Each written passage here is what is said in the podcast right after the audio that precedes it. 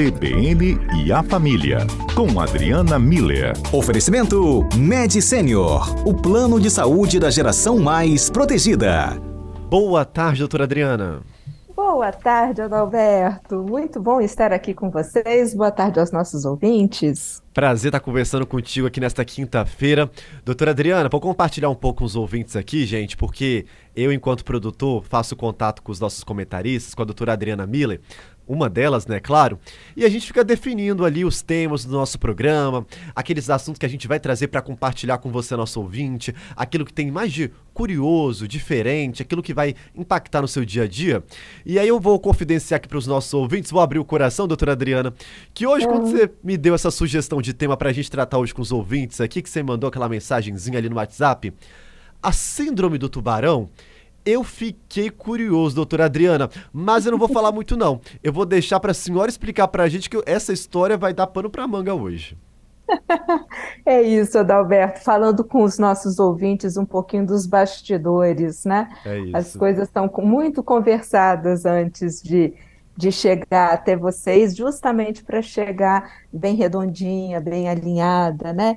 E aí, Adalberto, é, essa a síndrome do tubarão, então vamos lá.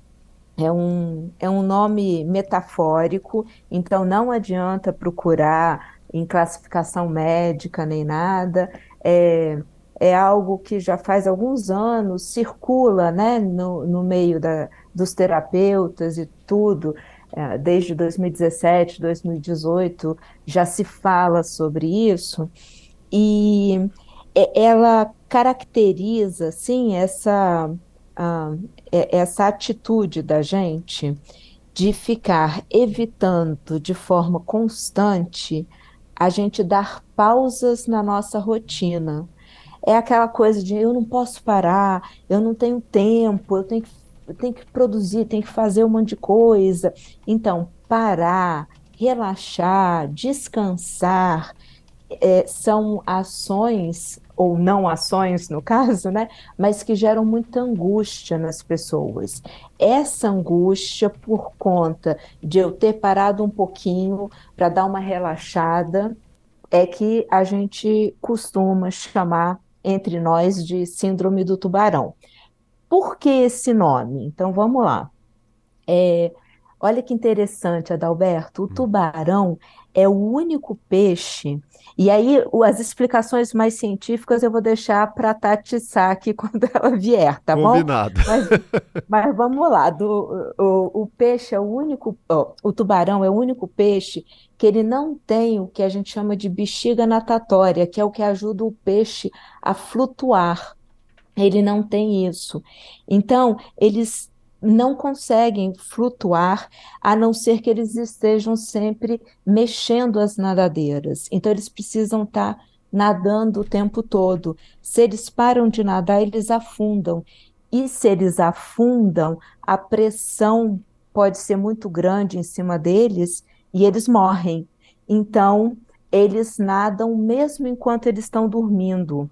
E tem vídeos na internet para quem quiser ver sobre isso, né? Uhum. Ou seja, o tubarão, ele não pode parar. E aí a gente chama de síndrome do tubarão exatamente essa atitude nossa de não poder parar. O sentimento é esse mesmo, é assim, eu não posso parar. Eu preciso fazer alguma coisa. São aquelas pessoas que não conseguem descansar, relaxar é, as pessoas que, que vivem como os tubarões, né, em constante movimento, porque se parar elas afundam, elas só param quando chegam no limite físico, então quando elas adoecem ou quando elas são obrigadas a parar. Então, contra a vontade delas, elas têm que, que parar. Às vezes por uma situação de família, às vezes, então todo mundo sai de férias, então tá, tem que parar. Mas mesmo nessas situações, a pessoa vai ter dificuldade de ficar parada. Vai todo mundo para a praia, a pessoa fica em casa é, consertando coisa, preparando comida, sabe? Assim, o, o estado de parar, contemplar, relaxar, gera para a pessoa muita angústia. É, Doutora Adriana, deixa eu só aproveitar esse ponto que você trouxe da angústia aí, porque teve um ouvinte participando aqui com a gente, que eu acho que a gente pode até emendar nesse raciocínio dele, que ele falou o seguinte, que ele se identificou, que ele está vivendo isso, e que ele até fala assim, tô querendo fechar um pouco para balanço as atividades, mas me sinto culpado. Culpa é a palavra que ele traz. Então, quando a senhora falava de angústia, eu acho que associado a esse sentimento de culpa é o que muita gente passa por isso. Exato, exato. É o que a gente chama de autocobrança, né? A gente fica se cobrando é, uma produtividade. E vê que interessante, Adalberto, é, é muito bom a gente fazer essas autorreflexões, né? Então, se eu estou percebendo que eu sou uma pessoa que vive esse contexto da síndrome do tubarão, ou seja, eu não consigo parar, porque senão eu acho que eu vou afundar, é, a gente precisa pensar, né? Tem algumas reflexões que são importantes. Por que, que você. Por que a gente está com medo de parar? É porque eu tenho uma compulsão em produzir? Eu preciso me sentir produzindo o tempo todo? Toma cuidado, porque isso pode levar para o burnout. Outro dia a gente fala sobre isso, mas é puxar, é, é assim, esticar a corda até o limite e a gente vai ficar doente. Aí é aquilo que eu estava falando antes, né? A gente para na marra, né? Vai para o hospital e aí não dá para produzir mais. Mas não é justo com a gente mesmo, né? O impacto no corpo é muito muito forte e, e o impacto emocional também, né? Eu parei porque eu adoeci. É, eu não parei para curtir a vida. Eu parei porque o meu corpo não dava conta, né? Então, a gente tá, a gente segue, a gente tem esse medo de parar por uma compulsão em produzir, por uma cobrança em excesso, igual foi essa situação, né? É, achar que não merece descansar, que, que descansar é para os fracos, né? Ou que é, se eu, se eu for descansar, o que vão falar de mim também, né? a, essa pressão né, que o, o, tubarão vai sentir lá embaixo, a gente vai sentindo ao longo da vida, né? É, e muitas vezes a gente não para porque a gente está constantemente querendo provar o nosso valor, provar que a gente é imprescindível, que a gente é, é, consegue fazer as coisas, né?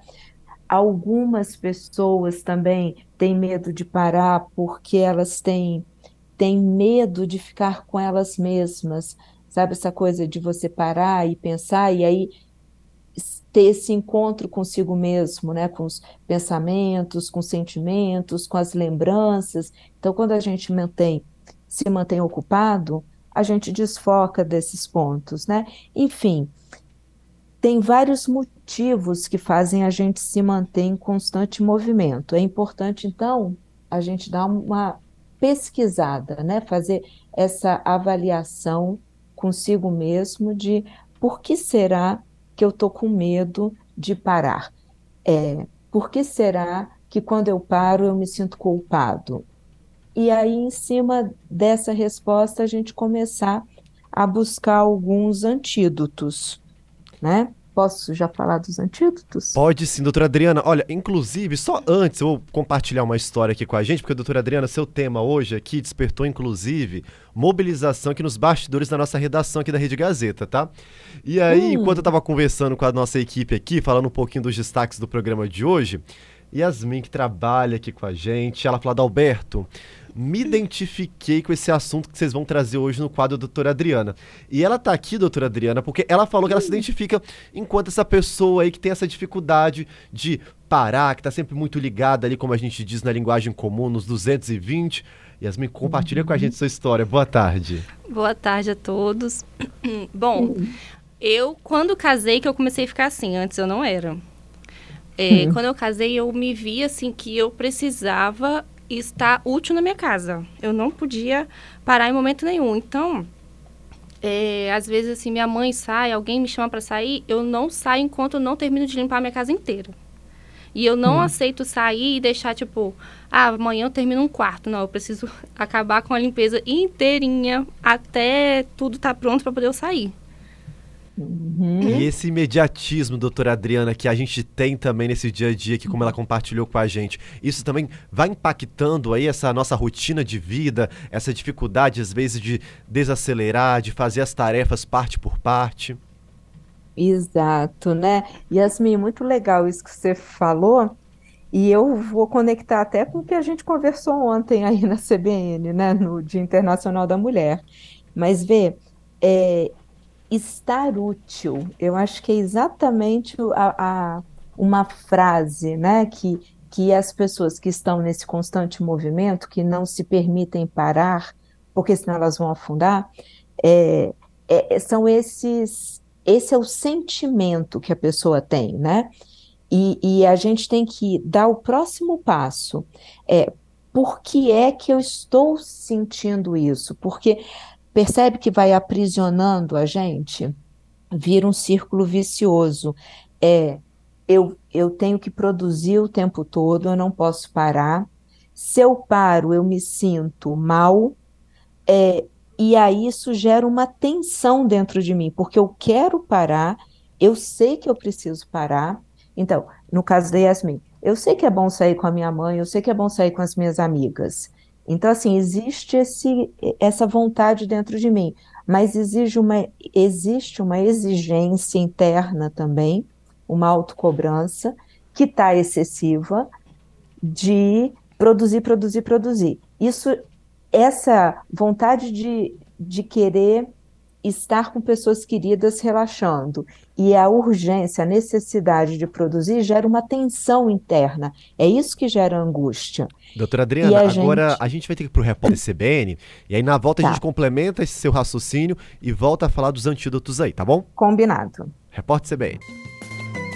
CBN Cotidiano dessa quinta-feira, dia 9 de março, já está de volta. Neste momento, agora nós estamos com o quadro, é claro, tradicional das nossas quintas-feiras, aí o CBN A Família. Hoje com a doutora Adriana Mila, a gente trazendo um assunto curioso, diferente, mas que muita gente que está passando por essa situação, para você que está ligadinho no rádio, pode estar se identificando, que é a chamada Síndrome do Tubarão. E antes da gente ir para o repórter CBN, doutora Adriana, a gente estava no raciocínio falando sobre essas pessoas que têm dificuldade de desacelerar, de dar aquela. A, se, se, sente de algum momento algum tipo de cobrança para sempre estar produzindo, não é isso? Exato, né? Que é esse aspecto da síndrome do tubarão. Mas aí, como nós não somos tubarões, eu acho que é importante a gente frisar o, o óbvio, né? Que fique claro, a né, gente, doutora Adriana? Isso, a gente pode parar. Eu acho que esse, essa é a, a constatação mais importante de tudo que a gente está dizendo aqui. Então, já que nós não somos tubarões e podemos parar, então a gente precisa, é, é, o antídoto para que a gente consiga parar é ir desenvolvendo, Adalberto, o, o que a gente chama, um conceito que chama descanso significativo. O que, que é isso? É, não é descansar por descansar. A pessoa que está nessa pilha, ela não vai conseguir só parar, ela vai precisar encontrar um sentido para esse descanso. Quando a gente fala de descanso significativo, o que, que eu estou falando aqui? É um descanso, é uma pausa e essa pausa vai nos conectar com algo que é precioso para nós.